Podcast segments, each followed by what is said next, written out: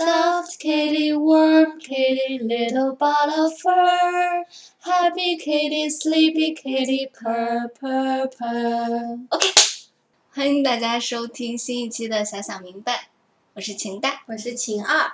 本期我们原来请了一个嘉宾，他叫孤独，他叫孤独，但是他现在去 去睡觉了，去就寝了。我们本来打算指望他给我们这一期节目添加一个小猫视角，但是他去睡觉了，所以就只有人类视角了。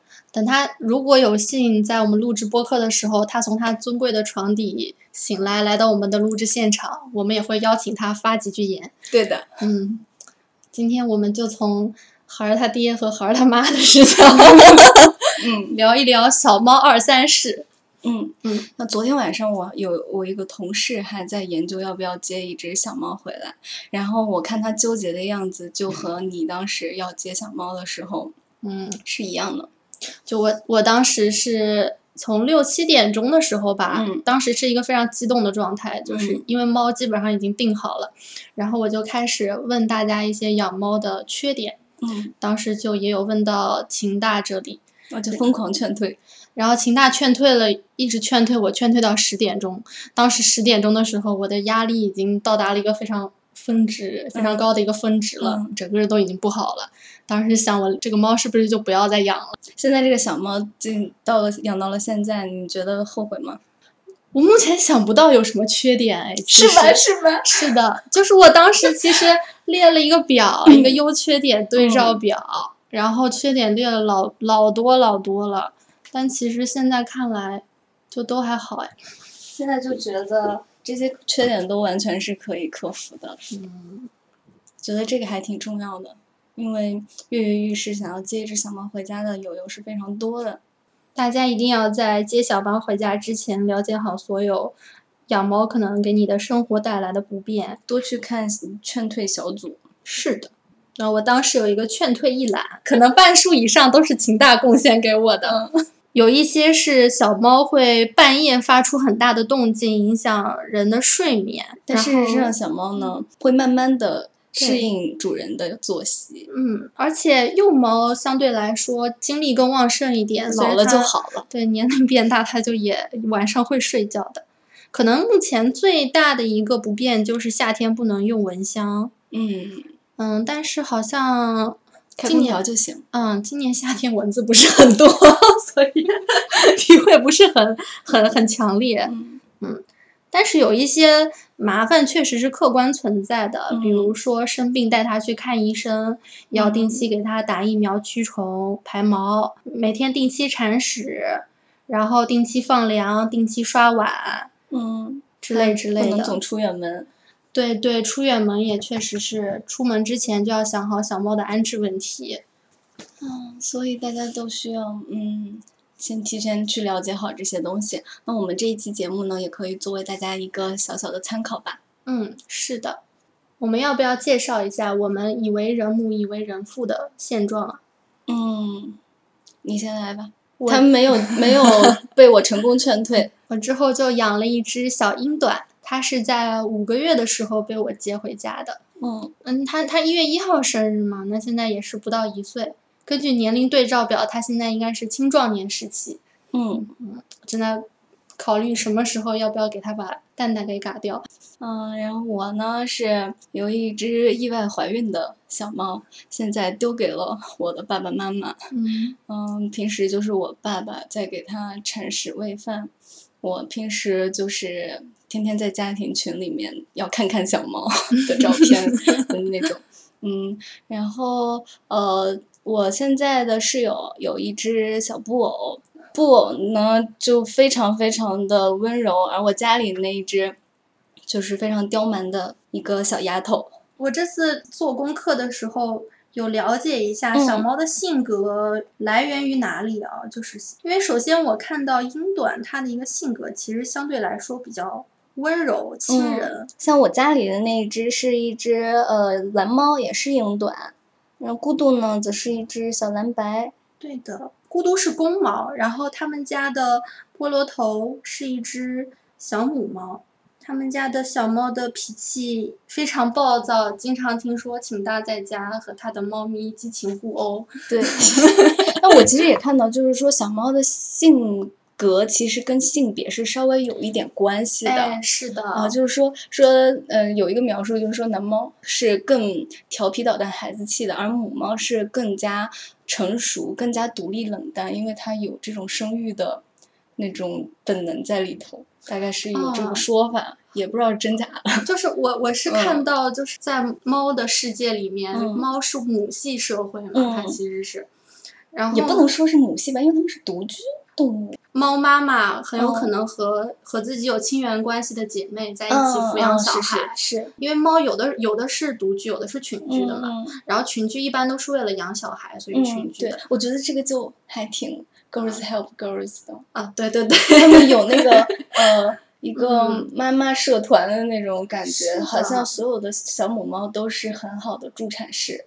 会帮其他哦的生、正在生产的母猫去咬断脐带，也会帮它们照顾小猫。和我们的认知相悖的是，母猫其实比公猫更具有攻击性。嗯，是吧？就尤其是当它们面对非我族人的猫咪的时候，嗯几只母猫会一起去排除异己，把它们赶出去。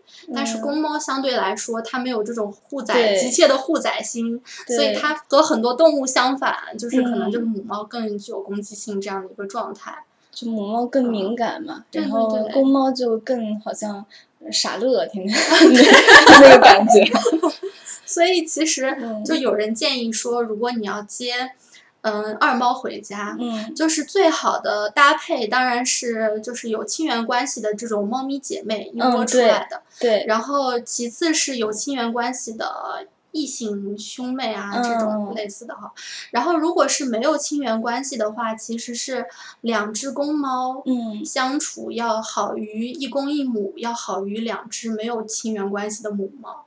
哦，嗯，就我们以前都觉得是一公一母可嗯是能是。对更好相处，但其实好像是两只公猫最好相处。两只公猫就是一定要阉掉，阉掉啊、哈，不阉，它们如果真的发情了，就会开始搏斗互相搏斗，而且就是说，呃，什么到了那个发情的季节，我们听到的那种非常惨的叫声，其实并不是说它们交配呃发出的声音，嗯而是两只啊公猫在一起搏斗发出的声音。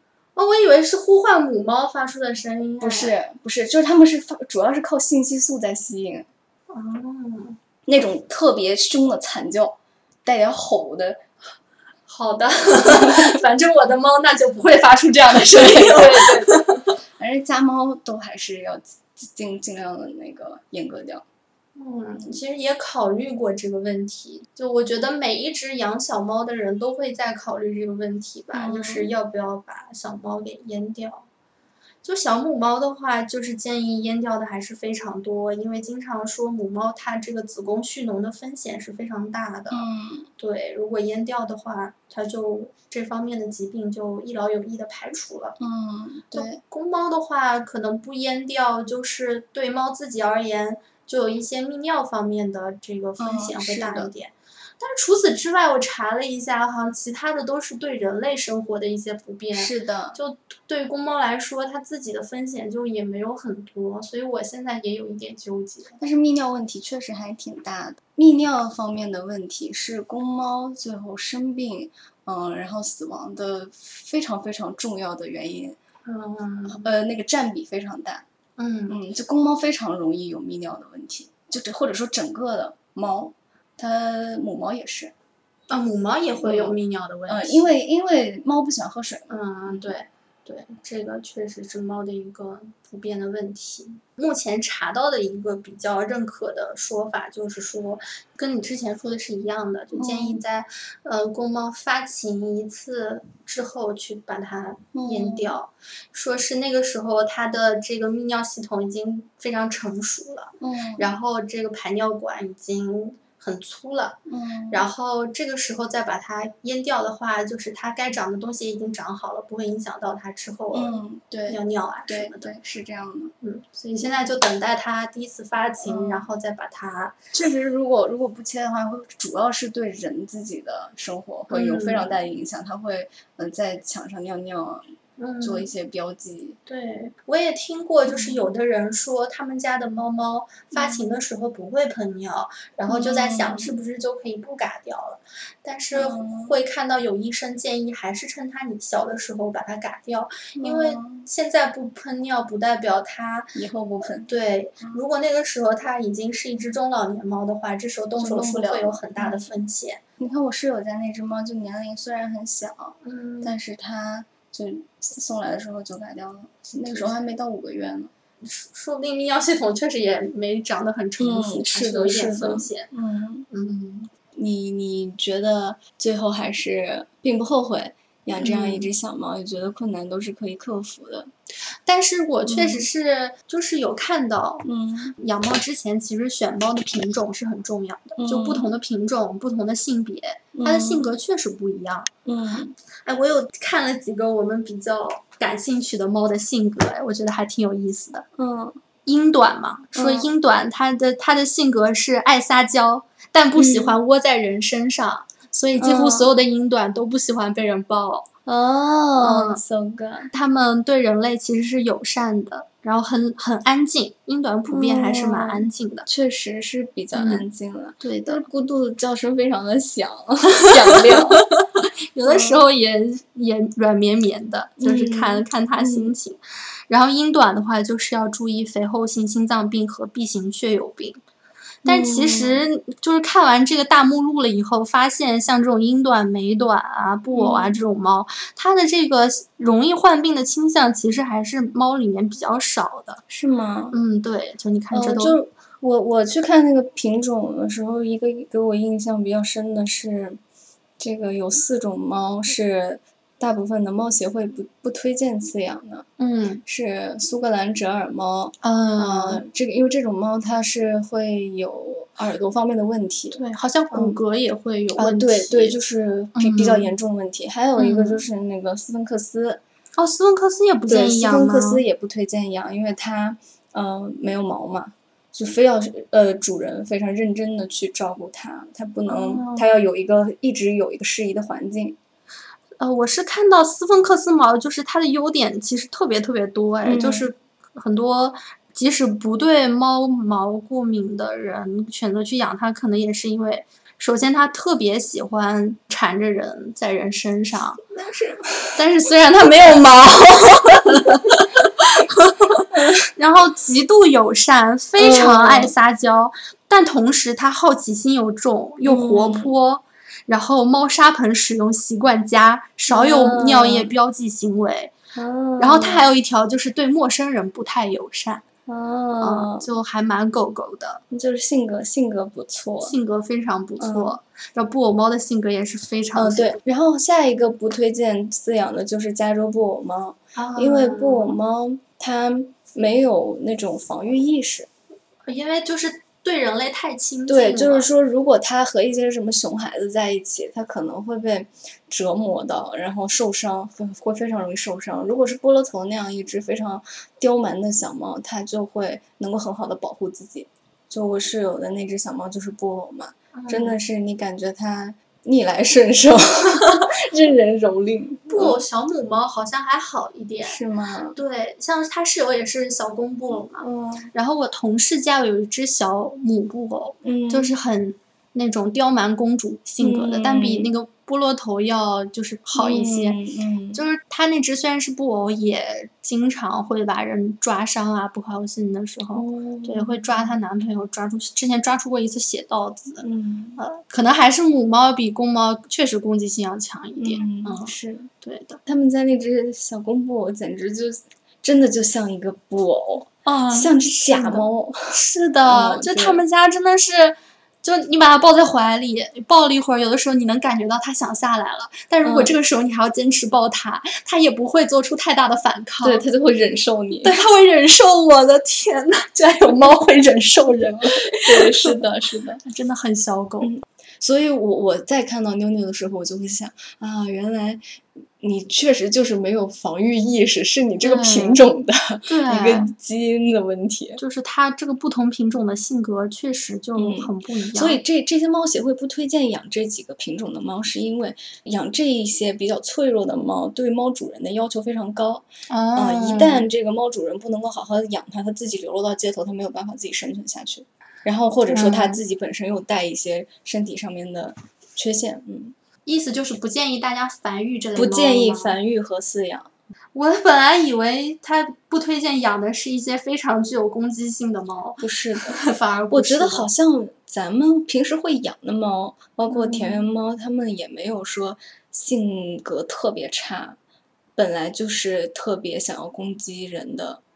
一般如果它在成长的过程中没有被人非常糟糕的对待过，嗯不太会有非常强的不知来由的攻击。虽然菠萝头脾气不太好，但他打嗯我也主要是因为我去撩拨他。你开始自我反省，就是猫有什么问题，一定是我的错，一定是我的错。我有了解到，就是可能为什么就是菠萝头，除了因为它是一个母猫以外，它嗯它的性格会相对同品种的猫来说暴躁一些，嗯可能主要来源于两个原因，嗯一个是不是它确实离开猫妈妈比较早，嗯，这个我还真的不太清楚，因为它到我嗯手里就已经比较大比较了。大了。嗯就是说，如果猫是在呃两个月之内就离开猫妈妈的话，它就缺乏一定程度上的社会性训练。嗯，是的。嗯，我我其实一开始一直不知道这个社会性是什么意思。嗯，后来我发现，社会性就是适应人类社会和人类和谐相处的能力。是的。我就想，猫的社会性是原来是和人人一嗯起共同生活的能力。对，然后还有一个是说，猫的性格其实是跟它爸爸的性格紧密相关的。哦，对就是如果他爸是一个脾气暴躁的猫，那他很有可能就是一只脾气暴躁的猫。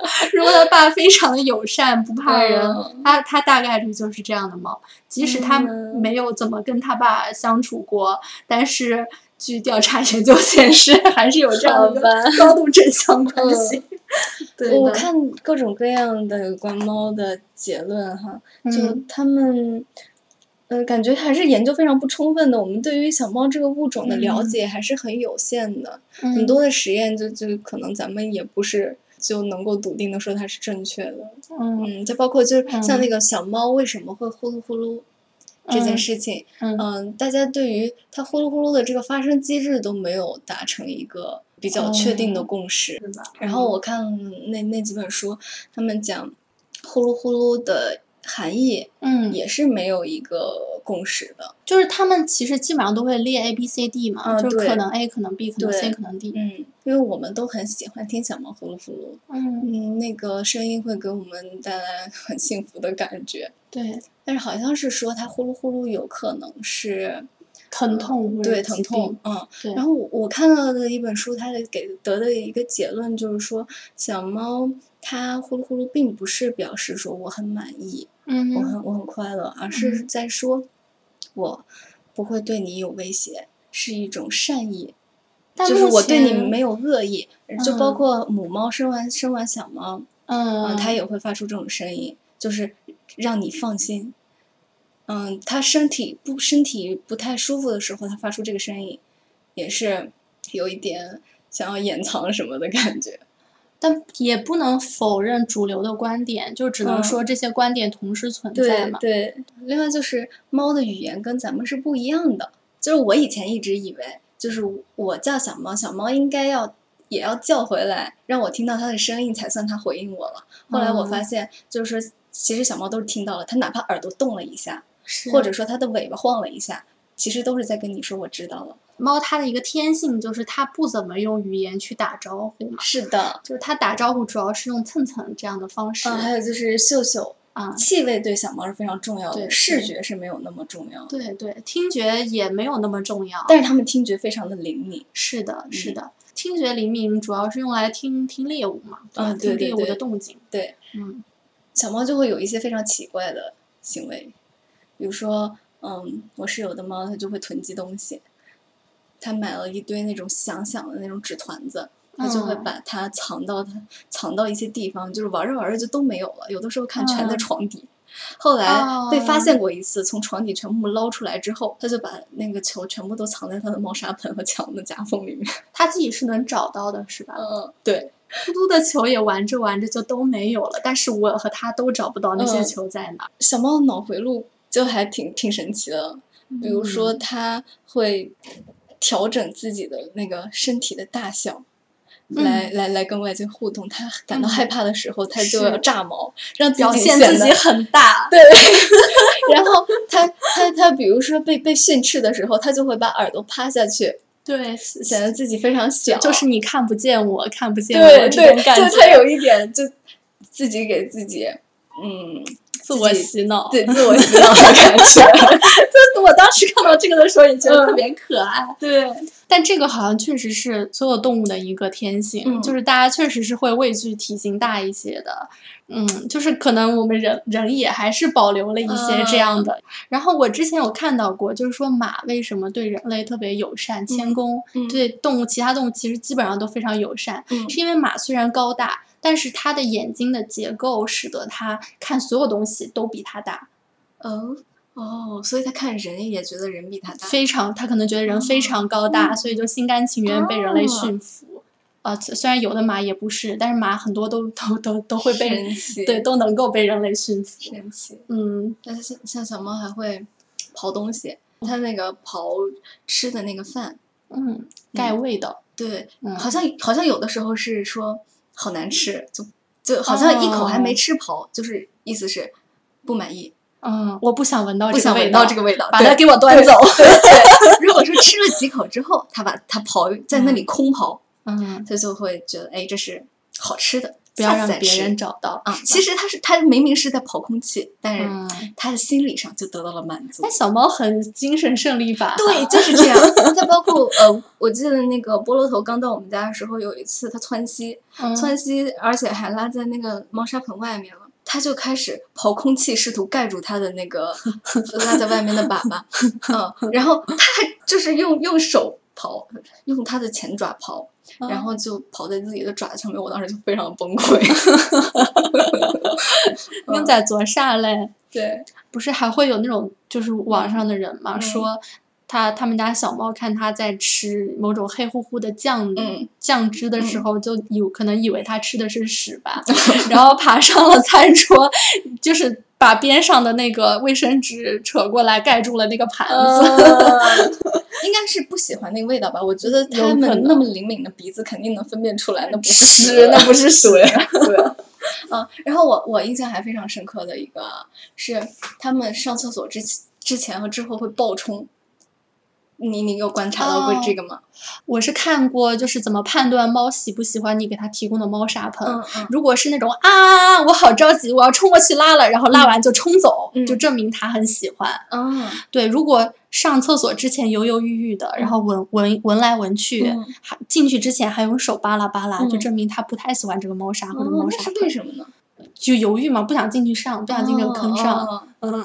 我看到说这个它是如厕前后爆冲是 嗯。呃残存在它的基因里面的一些一些恐惧，就是嗯他觉得他的粪便会引来大型的天敌，嗯，对对对，嗯，然后他就觉得。呃，又然后他自己上厕所的时候又是一个比较脆弱的、嗯，缺对对对，乏防备的状态，对所以他就会呃要觉得赶紧离开这个 这个 这个不安全的地，方，对对，这也是为什么就是猫会在人类上厕所的时候趴在你门口，其实它是想要保护你的。真的吗？它真的觉得它真的知道我在拉屎吗？你不觉得每次都是上厕所的时候，它嗯会趴过去嗯蹲着吗？它是是真的嗯，会有这种想法。我以为他是好奇，就这个人在干什么？不是，这不应该也不是。你看，有的时候我们做其他事情，他也未必会过来，他知道，他真的知道我在拉屎吗？知道的他？不会想，他不会想，这个人他也没有去到猫砂盆跟前，他也没有去到人砂盆跟前，他他他怎么识别我们是在是要是要拉屎呢？因为同样是发出气味，有的时候我吃饭的时候，它不见得会过来，但是我上厕所，嗯它可能能闻到屎味吧。其实我也不知道为什么，对，好像有的时候是这样，我也不懂，可能他知道，他闻到过了，他就知道吧。因为有的时候，我之前想过，是不是因为我把门关上，然后猫会觉得那块地方是我的领地？我觉得这个应该。但是我不把门关上，它也会进来，然后趴在我的马桶下面。我看到就是说，很多小猫它宁愿把自己搞湿了，它都要看主人进进那个厕所、上厕所，或者是进浴室洗澡。嗯嗯，主要是一个有点那个要监视的感 觉，是吧？是吧？对，就是我的我的我的这个奴仆。他又去干什么？玩手机。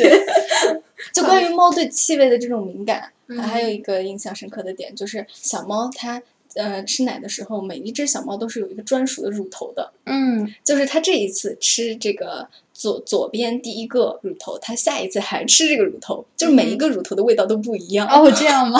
对。Amazing。然后往往是比较强壮的小猫，它会抢到那个奶水最多的，嗯。哦，就占了，一旦第一次占了这个位置之后，永远是他的了，约定俗成。他们说那本书还写的说，这个就像是在学校里面那个插着你的名片的那个柜子一样，就一开始得靠抢的，一旦抢到了，它就是你的。是的，是的。啊，开始涌入一些奇怪的回忆。对，平时会在家里面摸。我室友的小猫嘛，嗯。嗯，它不是非常乖嘛，嗯，然后之后就会摸它，然后它就会发出呃令人愉悦的呼噜呼噜声，嗯，但是你摸它两下，它就会翻过来把肚子露上来，嗯，我的心心情就是非常愉快，哇，它它的肚子都可以摸哎，嗯，要是摸菠萝头一定会被暴打，但是，嗯，但是我看到，呃，书上写着说，你摸它的背部或者头，它把肚子翻过来，其实是说够了，别摸了。哦，这个意思吗？对，然后我看到好几本书都是这样说的。哦，真的是这个意思呀。对，我看这几几个讲猫行为的，嗯，最常出现的一个词就是压力。啊，是的。词频非常非常的高，就是小猫真的是一种非常非常敏感的动物。是的，就是包括我看我在看一本就是写给兽医的书嘛，然后它上面写这个预防猫的各种疾病。猫各种疾病的来源，对，让它没有压力非常重要。对，非常重要。它可能做的大多数的事情都是为了让它没有压力。是的，是的。对，就不管是陪它玩儿也好，还是日常的一些护理也好，都是为了让它没有压力。是的，就呃，有很多很多事情都会给小猫带来压力。嗯。就说说搬家。对对，所有猫来说都是非常大的压力，所以我们要尽可能的给小猫一个非常稳定的、有规律的环境啊。然后呢，呃，尽量多给它一些似曾相识的东西。你在在这个家里引入一个新东西，你就拿一个什么，嗯，可能有它味道的毛巾给它蹭蹭蹭，它就呃能够接受这是一个呃熟悉的东西了。嗯，甚至一些家庭成员的来去也会让猫感觉到一些压力。对的，对的，是就觉得确实它它是一个非常求稳的一个生物。对，然后它自己减压的方式又很奇怪，有的时候就它看起来非常的就是自如，是吧？啊，非常的睥睨人间。对对对，但是事实上它心里在翻江倒海。如果它睁着眼睛打哈欠。嗯，就是压力会是是压力压力大的一个表现，然后他疯狂去挠那个猫抓板，嗯，也是缓解压力。嗯，有的时候他自己，比如说玩什么东西玩脱了，从哪掉下来了，然后他就下来之后，就像什么也没有发生过一样。他有的时候甚至会装作在干另一件事情，他真的很精神胜利法。对对，然后他就会停停下来，可能就是跑两下那个猫抓板，或者是舔舔自己，他就给自己压压惊。你刚刚说到那个流。留留有它有它气味的那个毛巾擦东西，我突然想到一点，也特别好笑，就是一开始不是讲猫那个气味对他来说非常重要嘛？他通过蹭别的猫也好，人也好，物品也好，其实是相当于是啊，这个东西就是我的了，这个人就是我的了，你这个猫欢迎你就是加入我的这个族群，就是相当于标记了一圈，这就是我的王认可你了，对对对，就是你你就是咱的人了，你在我的疆域里是一个合法公民。对对对。对对对，就是如果说他不喜欢不喜欢这个猫或者怎么样，它就是是不会跟它碰来碰去的。对的，对的。对，它愿意经常碰碰你，其实代表它还挺喜欢。对，，而且它其实是会周期性的巡视自己的领地，嗯，然后再给自己所有的东西蹭上一遍自己的味道。就像就像我，嗯比如说前一天啊、晚上回来，嗯然后小猫蹭了我一圈，嗯，然后呃第二天我一开门，它一定会立刻冲进来。就是这个房间，啊我今天还没有巡视过，我还没有蹭过。对，然后赶紧全部都蹭一遍。嗯窝窝头也是的，一天嗯蹭好几遍，然后所有的这个墙角啊、嗯墙，所有的东西都蹭一遍。像那个孤独刚回，就我嗯国庆节把他带回我嗯爸妈家了嘛，嗯，然后他就是到新家的第一反应也是所有房间对对对来一遍，对，然后我就看到说，就是嗯。新、新新猫到家，就是如果家里有多猫的话，如果这个猫没有、还没有蹭别的猫的话，主人可以拿有这个猫味道的毛巾去啊对对对。强行去蹭别的猫。对，然后然后他们俩就会说，哎，这个妹妹我曾见过的。我要笑死了，就是很离谱，人家自己没有蹭，主人可以强行的蹭上它就是这。样，让一些新的东西有它嗯熟悉的味道，有似曾相识的感觉就对了。他就想，哎，嗯我认可你了吗？嗯，我什么时候给你发的通行卡？我怎么不记得呢？但嗯既然你有过这个，你有这个卡，那就放你进来。我觉得他可能都没有这个思维过程，他不奇怪吗？他就说这个妹妹我曾见过的。上帝之手强行安排剧情。对，但你是真的在就是了解的过程中，是会嗯。意识到猫和猫之间它是也有对付和不对付的。嗯。觉得不光是味道，味道只是一个 pass 卡，嗯，是不是更多的还是一些性格上面、还是上的？chemistry 的。啊，演员儿上的，嗯就是我们就是不对付。其实你、嗯你你你也能看到，说就是在野外的猫，它是能够自主选择自己的领地和交友的，嗯就是也可以选择不交友。但是你把它，如果你强行安排两三只猫住在你家，它嗯就不得不社交。是的，真的是有 chemistry 这这一回事儿的。就我看我看猫猫求偶这个部分，嗯它呃母猫也不一定会选择这这一片，嗯，就这个地主是谁，它也嗯不不一定会去选择那个地主，呃，它也不一定选择那个打架打赢了的公猫。哦，它也不一定是按照这个对，强壮不就是强壮来。就是它还挺挺随意的，就是这个这这个部分我看的时候就非常的开心，就很刺激，是一个一一女多男大型 SM 的一个现场。真是秦大对就是一定要讲的对，东西这是我一定要讲的一个部分。他们一开始前面的那个部分是非常多的，那些公猫呢会回应那个母猫的那个气味，还有它发出来的信息素，就都跑到那边，大家都知道那边有只公有一只母猫，然后它在地上扭来扭去。你说母猫在地上扭来扭去对对，它在啊等待。它的等待公猫来，然后呢，嗯、公猫呢，其实进入其他公猫的领地都会很害怕的，因为容易被打。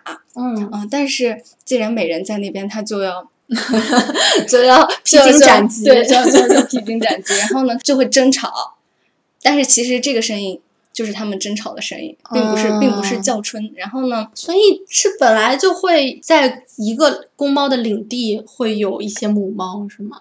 就是呃如果公猫的领地有母猫，它是不 care。其实公猫的领领地好像也有。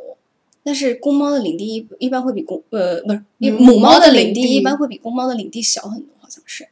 就是说，另外一只公猫要去找那只母猫的时候，肯定要穿过对，公猫的领地，或者说那个母猫就在其他公猫的领地上，因为它发情这是一一个非常的随机是吧？非常时期，所以哦公猫肯定也不啊会去把它赶赶出去。但是那既然都不是近水楼台嘛，那嗯这只公猫为什么没有抢先去行动？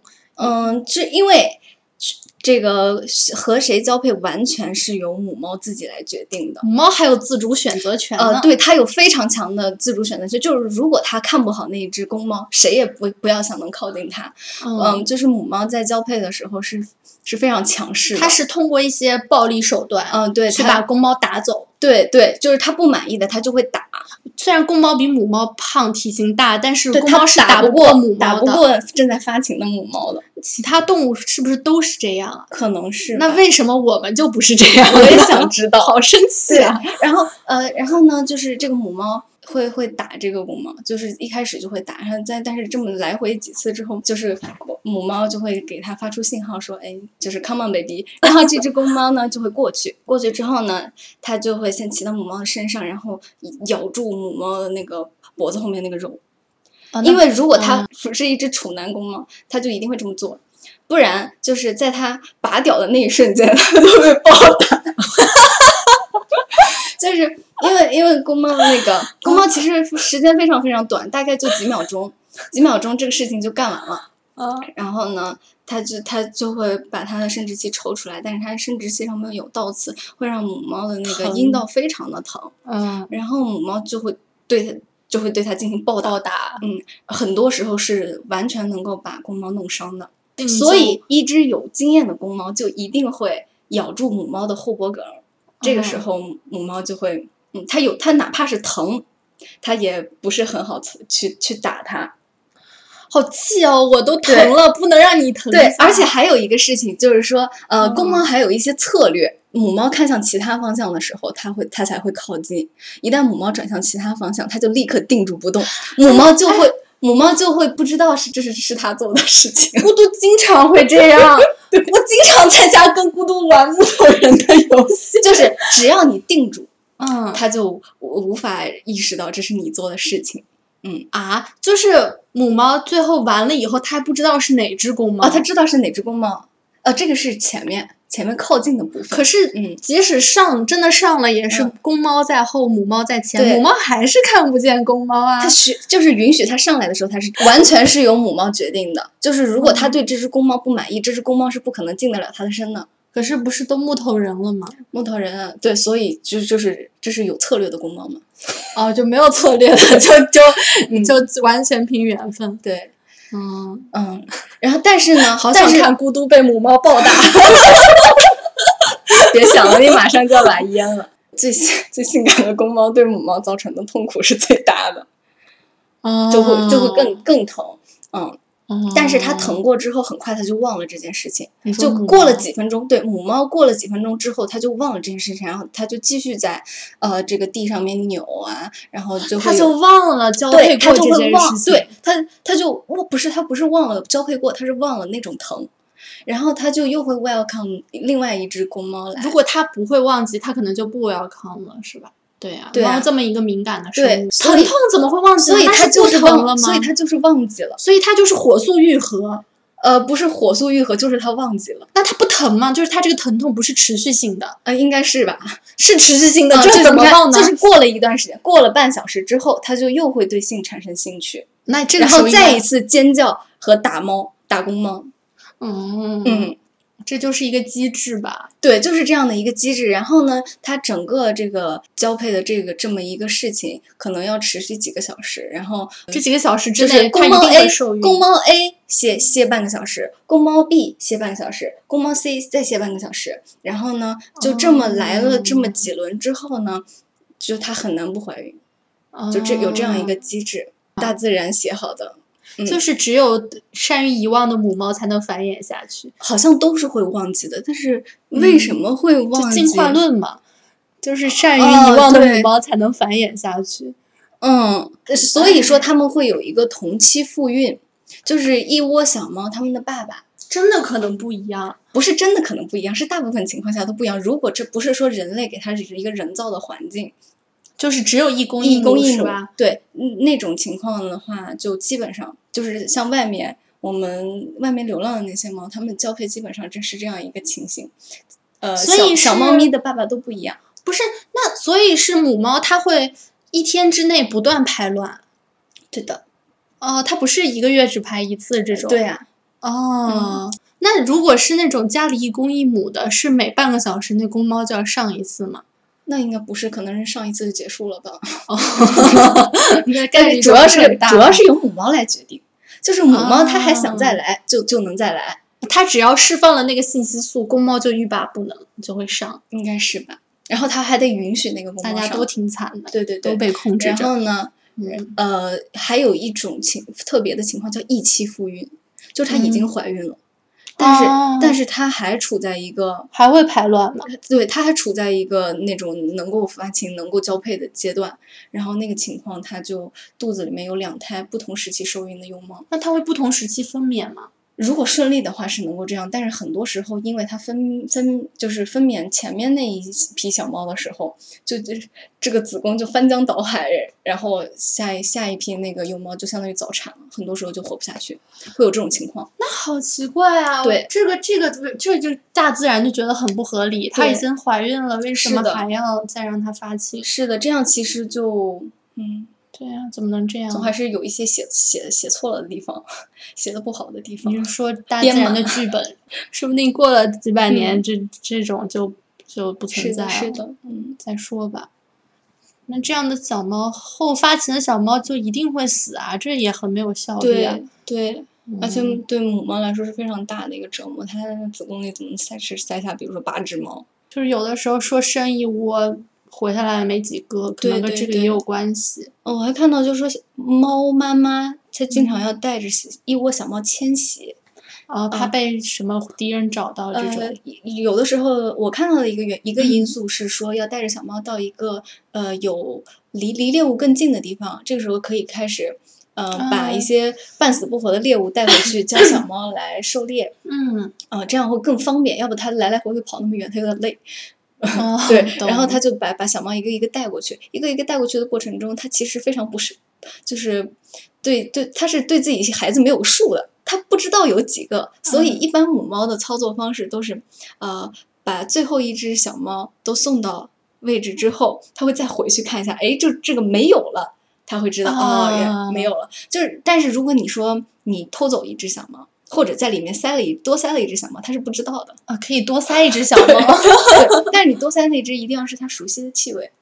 啊，毛巾上场。对对对对对，就是这样。嗯，有的时候你在草丛里看到有一只小一两只小猫在那儿，嗯可能并不是说妈妈把它丢在那儿了，可能嗯就是妈妈去捕猎了，或者出现你刚刚的那种情况，是的，妈妈把小猫藏在一个安全的地方。是的这个时候就不要强行的去说去我去救助它或者怎么样。察一下。对嗯。我我还有看到就是相反反过嗯。来，即使说嗯。那个长辈们气味都是一样的，就是嗯。可能会有自己的亲妈、自己的小姨共同抚养、嗯抚养这一窝小猫嘛，但是嗯。小猫还是可以感受到哪个是它妈，然后对它的哦。妈妈是更亲密的。哇。哦。嗯，，对，然后对有同血缘的其他小姨是第二亲的，血浓于水。真有意思。嗯，它居然可以分辨出来人类都不见我都得分分辨不出出来的东西。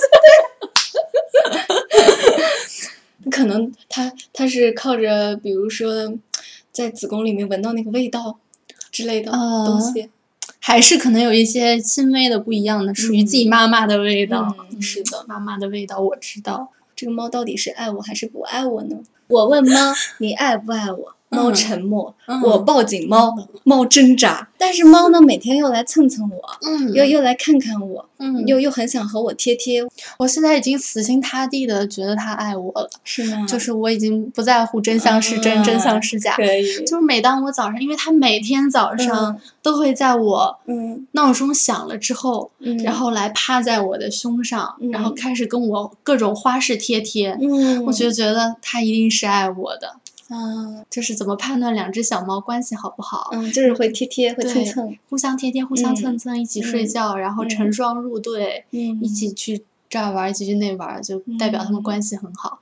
我觉得最起码他不讨厌我，对吧？嗯我我是到了一种什么样的想法呢？就是嗯他爱不爱我不重要，你已经他他不爱我也没关系，就是他天天他天天和我在一起，这对我这就是对我来说最大的一个回馈了。就是他哪怕是是想要占有我呢，他哪怕是想要奴役我呢，这有什么关系呢？你真的很就是言情小说男二号，你知道吗？就是就是说，这个有一个就是探讨说猫有没有感情。他说猫的、猫其实它也不太会去关心别的猫的事情，或者是和别的猫做比较。它嗯的感知的中心就是现在，现在舒不舒服？嗯嗯，我觉得这样就挺好的。我觉得他就很直接呀，对，就他没有给自己的想法命名，说这个代表我喜欢你，他就是我和你在一起，我很开心，我愿意和你贴贴，这不就够了吗？对，这就够了。嗯，不需要为他命名。我就想到说，嗯咱们还是经常会嗯从我们自己的角度出发去理解理解小猫，嗯，去想小猫。其实现在就是嗯。经常你看到各种博主，嗯。他会把猫拟人化，对对对，对，然后就是用一些人类的思路去揣测猫的心意，然后就让大家好可爱。对，就我就非常喜欢看燕窝写的那个、哦那些小猫小作文，都写的特别可爱。就比如说、说他说他们家的这个小九就长得特别像一个学习不好的，天天出去 和小痞子溜达的那种 嗯呃小女猫，就是那种非学习非常不好的，嗯天天就想着和别人坐坐摩托车逃课出去玩的那样的一个女学生，哦，但是是长得非常漂亮的。嗯嗯就是另外一只小猫呢，就长得像那种门门都能拿满分的之类之类的。我印象比较深的是前前段时间燕窝就有反思一下，说咱们什么样叫做尊重小猫。燕公子说：“我嗯拿袜子套猫头，猫呆立不动，我哈哈大笑，笑完惊觉自己和玩弄小孩的家长并无区别，然后懊悔万分。”嗯然后就觉得这是一个东亚时刻，嗯，就是玩和玩弄小孩的家长，嗯，对。然后燕窝燕窝也补充了一个，说我的东亚时刻嗯就是看到小猫，心中涌起无限爱意和柔情时，经常脱出脱口而出嗯：“你懂什么你？”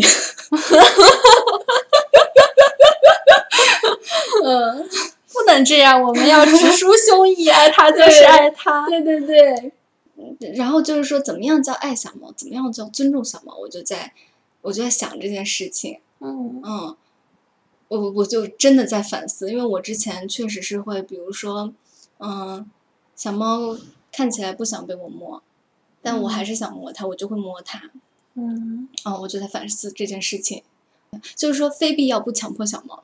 就如果说嗯你真的要给它喂药、给它上上药之类的，那可嗯能有的时候真的要强迫它。但是此外，咱就不能强迫它。但是小猫嗯有的时候我们不开心的事情，小猫也会做呀，那凭什么呢？因为嗯是我选择它的呀。哦，你有没有看那个猫咪嗯疼痛文学？没有啊，那是啥？我就浅读一段段啊。嗯猫这两天不知道在哪学会“做主”俩字。猫说：“妈，我做主，煮点虾吃。”我说：“你也配吃虾？”我出门，猫说：“妈，我做主，不上班了。”我啐它一口之后，关门走了。猫不气馁。晚上我睡觉，猫挨过来，小声说：“妈。”我嗯一声。猫说：“妈，别老愁眉苦脸了，咱们的日子肯定会好起来的。”我说：“嗯。”猫挨着我趴下，说：“肯定的，我做主。”就 是人类哈，人类真的像小猫这个倾注了很多的感情。我做主，煮点虾吃。嗯，哎，就真的很可爱。是的嗯你回去看看这个，它有一系列。呃，其实我就我就在想哈，嗯那小对小猫来说更真实一点的视角是什么样子的呢？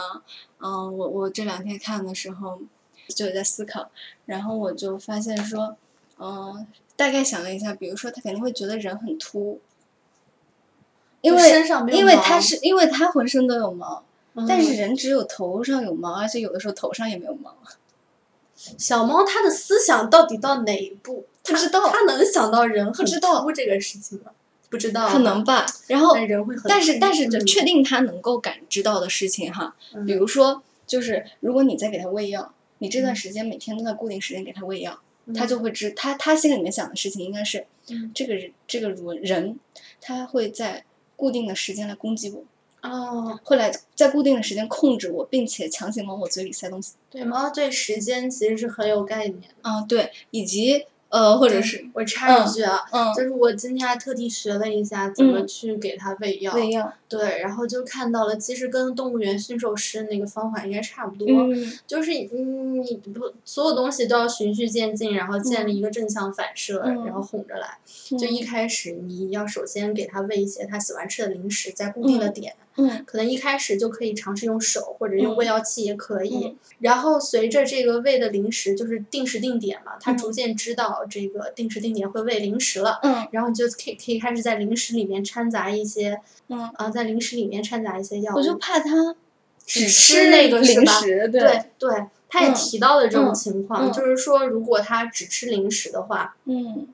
然后你可以在他比如说吃吃掉那个前端的那个。比如说本本来是裹起来，嗯然后你可以在前端再多放一点那个零食，如果发现它只吃零食的话，然后在它舔前面的那个东西的时候，就顺势把它丢到他嘴里。哦，对对对，反正就是连哄带骗的。对，就就是得这样。就是最理想的状态是，即使他后面知道里面包着药，但他还是会吃。嗯，就是把吃药这件事情变成一件他不排斥的事情，和和他喜欢的事情联系在一起。对，他就嗯觉得这个事情其实没有那么痛苦。嗯对猫其实是非常有时间观念的小动物。对，然后猫又是非常喜欢规律生活的对对对小动物。我说最适合养猫的人其实是非常规律生活的人，嗯猫会很喜欢。嗯，对。然后我就还看到说，小猫其实是真的喜欢安静的环境，就是就是有的的人会说会说那个呃家里有小朋友有嗯婴儿会嗯会哭啊闹啊什么的，嗯。然后呢小小小孩一闹，猫就会去找大人。然后有是吗？对有些人就会理解成说，哎，告他他会帮我帮我一起 一起看孩子似的啊，但是事实上。他是说这个那个那个娃娃好吵，你赶紧让他停下，让他安静下来。嗯，就是就是这么个意思。那他确嗯确实家长知道他吵了以后，就会过去让他安静下来，对然后猫就会觉得我我真是有用的。对 对，然后我我还我还有一个非常实用的东西嗯，要分享给大家，猫往往会喜欢不喜欢猫的人，嗯因为不喜欢猫的人不会靠近它，不会去摆弄它，也不会发出一些非常夸张的，比如说尖叫声啊嗯什么的。猫喜欢过平稳的生活。对，猫喜欢稳重的人。呃，如果说一个人非常怕猫的话，他最最好的方式就是到猫跟前就开始张牙舞爪，然后开始叫，开始弄它，然后它就它就会远远的 离开它。但是你要真的说就很安静在那里，也也不踩它，也不看它，嗯尤其是就是不直视它的眼睛，直视它会认为是一种威胁。嗯嗯，我以前都是满满怀爱意的，想要在菠萝头的眼中看见我自己的脸，然后能够跟他深情凝望，他就但是扑上来。但是事实上他是会扭头，对它尽他会尽可能的避免跟我对视，这就嗯是小猫的语言，它的行为习惯，它但觉得直视是一种威胁。就是你可以缓慢的对它眨眼，嗯，这样它就会对眨眼是小猫喜欢的。它就不会别过去。嗯我其实有一个非常疑惑的点，嗯就是咕嘟它对我不同的访客的态度嗯是不一样的。嗯我其实不知道这是一种就是不同的人对猫的这个感受不一样，导致反加更加强了猫对嗯。它的这个相应的行为，还是说孤独本身就是对不同的人，它就就我我举例子嘛，嗯，就比如说当秦大到我们家的时候，嗯。咕嘟就是整个的状态非常的自然和嗯。放松。然后之前秦大在我们家过夜的时候，孤独也没有表现出什么异样。嗯。但是我有的朋友他来了以后，有的比如说朋、嗯。朋友 A 来了，嗯。然后孤独可能就是对他比较爱答不理，嗯，有这种情况。然后朋友 B 来了，孤独可能会对他体现出相对来说较强一点的攻击性。比如说，当他晚上躺在那个床上想要睡觉的时候，他本来就很害怕猫会嗯扑上来，嗯但咕嘟它作为一个不怎么会扑上来的猫，嗯还就真的会扑上来。嗯，就我也时常在想，这究竟是因为什么？其实我没太想通，但是就是有这么一个现象。嗯，应该也还是有些 chemistry chemistry 是吧？可能是一些气味，但按理说，嗯其实你的身上肯定是有其他猫的味道，，对因为秦大家里常住着一只布偶猫嘛，对，对就是按理说它是能感觉到那只公猫的气味的，但是它的秦大表现的，那为什么呢？难道它 那不还是我身上肯定有它的味道。对呀、那孤独其实按理说应该喜欢妞妞是吗？是啊，我的梦中情人，嗯，那花一样的男人。那那可那可能也是跟跟不同朋友他的行为的方式有些关系。比如说有有的有的人可能真的就是他会发出比较尖尖利的声音，或者说他自己在晃晃脚之类的。晃，就是我都有提示他，我一方面提示，因为他真的嗯深受其扰。嗯嗯他那两天一定要住在我家，但是嗯他就是根本就睡不了觉了，已经。我提示他，我说你不要晃脚，他说嗯没就没晃了，后来就，嗯然后我说你也不要盯着他看，嗯他也后来就也没有盯，嗯不管他之前盯没盯，然后他也不是那种咋咋呼呼的人，然后我不理解这个扑上来表达了孤独对他的过分的热情，还是表达了一种攻击咋咋呼呼行为，，就是咋咋呼呼，反而猫会远离它。如果你就是很安静、很很很不很不搭理它，所以怕猫的人就就要啊做一些让猫不不喜欢的事情。下次剪指甲就是交给这位朋友了。但是如果是喜欢猫的话，嗯，就一定要压抑住自己的那种激动，强装镇定，对，嗯要变成一个沉稳的人，嗯要变成一个安静的人。但是猫你要假装对它爱答不理的，它就会嗯来贴贴你。猫猫其实还是蛮喜欢，就是尖声音的人的。啊，对，对啊，对，一个嗯是尖声音，然后就呃，就是你声音可以尖，但是你声音不能特别大，而且不能波澜起伏，嗯，要尖着声音平稳的说话，而且要温柔。嗯要猫都是更喜欢女人，嗯和小孩儿，对，不嗯不太喜欢男的。对对对对嗯对，是这样的，要尖着声音温柔的平稳的对猫说话，对，就是这个样子。嗯，这样的话孤独一定会爱上我的，是的，嗯。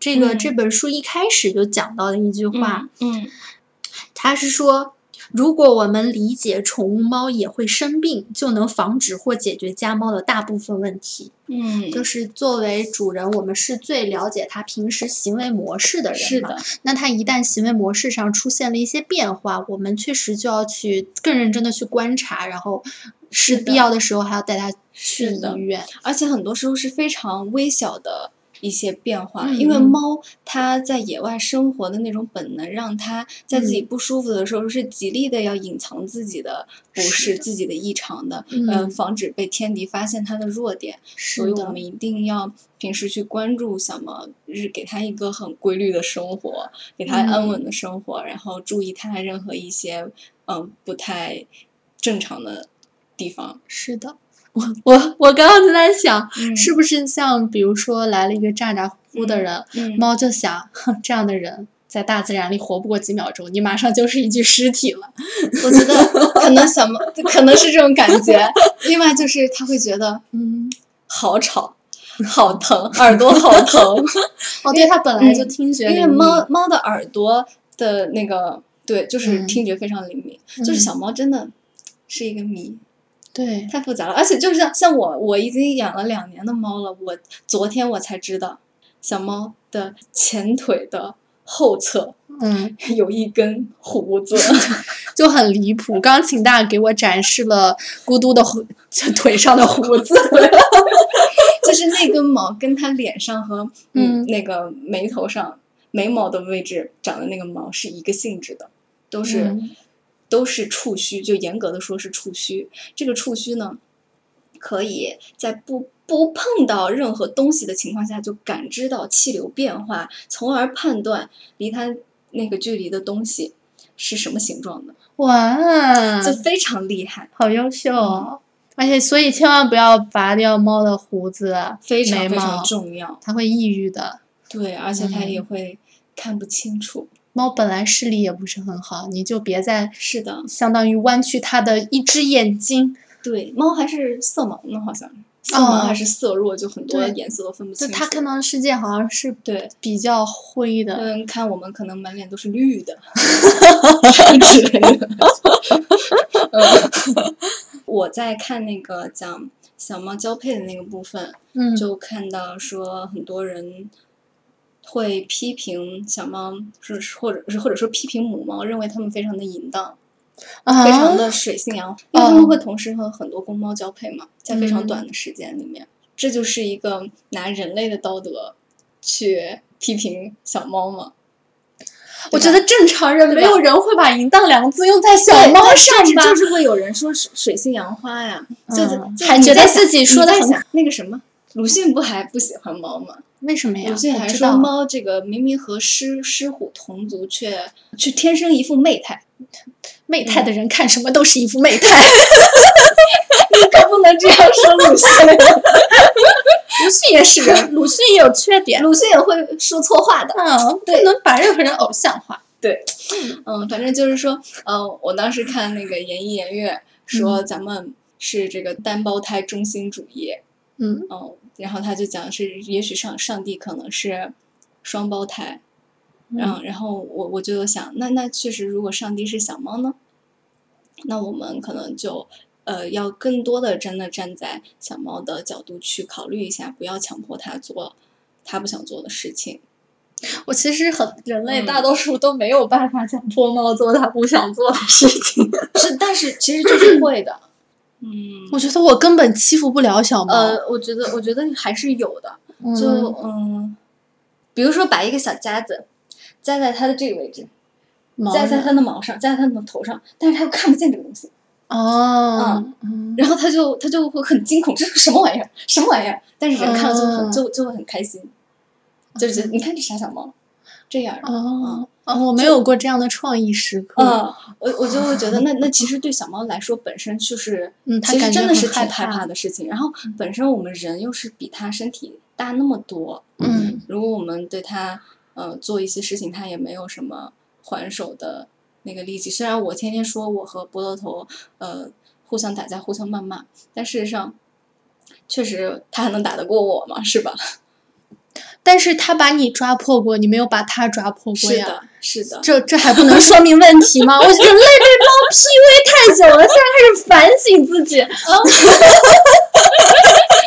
在这段感情中，我们做错了什么？他也有错啊。谁让他是小猫呢？就我们就是彼此纠缠、互相伤害的这样的一类人群，但是我们有共生，但我们又确实是心甘情愿的。对就没有办法。就哪怕是菠萝头这样一只脾气非常不好的小猫，就谁让我们心甘情愿呢？是吧？对啊，我我也会觉得，我也会经常觉得，嗯嗯，它真的带给了我很多东西。然嗯后你看到它那张黑脸的时候，也就会真的会真的会开心，嗯，嗯，然后然后还还让我把它写写到我的论文致谢里，是吧？就感觉嗯那个陪伴还是非常非常珍贵的。是的。之前看过一句话，就是当你见到这个人第一眼就害怕失去他的时候，就证明你已经爱上他了。是这样的，对，就是这样的。就我们我们对自己的小猫就是这样的感受。嗯就想它的生生命这样的短暂，其实按照人和呃猫的那个年龄去换算，菠萝头其实。啊，好像是跟我是算算是同龄的，虽然它虽然它只是一只两岁多的小猫，嗯，但换到人人生嗯来看，它是和我同龄我经。孤独和我弟弟是同 青青年青少年。。然后我嗯还看到，就是说小猫呢，它大概七岁这样子就开始衰老了。嗯，对，那、嗯那如果说它就活到一个可能比较 平均的一个家猫的寿命，比如十五岁，好像是十五岁啊，那就相当于它的生命一半其实都是老龄。哦嗯，对。但是好消息是，嗯、猫基本上只有在它生命的最后一年会有比较严重的问题。就是嗯可能是我们想象的人失能的那样一个比较痛苦的阶段，可能他不能不太能够自理的阶段是非常短的，嗯，嗯它是非常短的，嗯，但是确实是所有人会得的病，也不能说所有吧，大部分人会得的病，什么糖嗯尿病啊、关节炎啊对对，再包括老年痴呆，啊，老年痴呆小猫都是会有的，嗯。嗯，所以我们还是要把我们无限的爱倾注到小猫有限的生命里吧。祝我们的小猫活着的每一天都能够健康快乐。然后我们也都能够和小猫一起，嗯，好好的成长。嗯，是的。那今天我们的小小明白就这么多啦，欢迎大欢迎大家家订阅，在评论区给我们留言，我们下期再见喽，拜拜拜 Smelly cat, smelly cat, what are they feeding you? Smelly cat, smelly cat, it's not your fault. Monica! They won't take you to the vet. Chandler! Obviously not their favorite pet. Joey! May not be a bed of roses. Rachel! You're not a friend to those with noses. uh, Ross, those are the only lines we have, sorry. Okay, back to the chorus.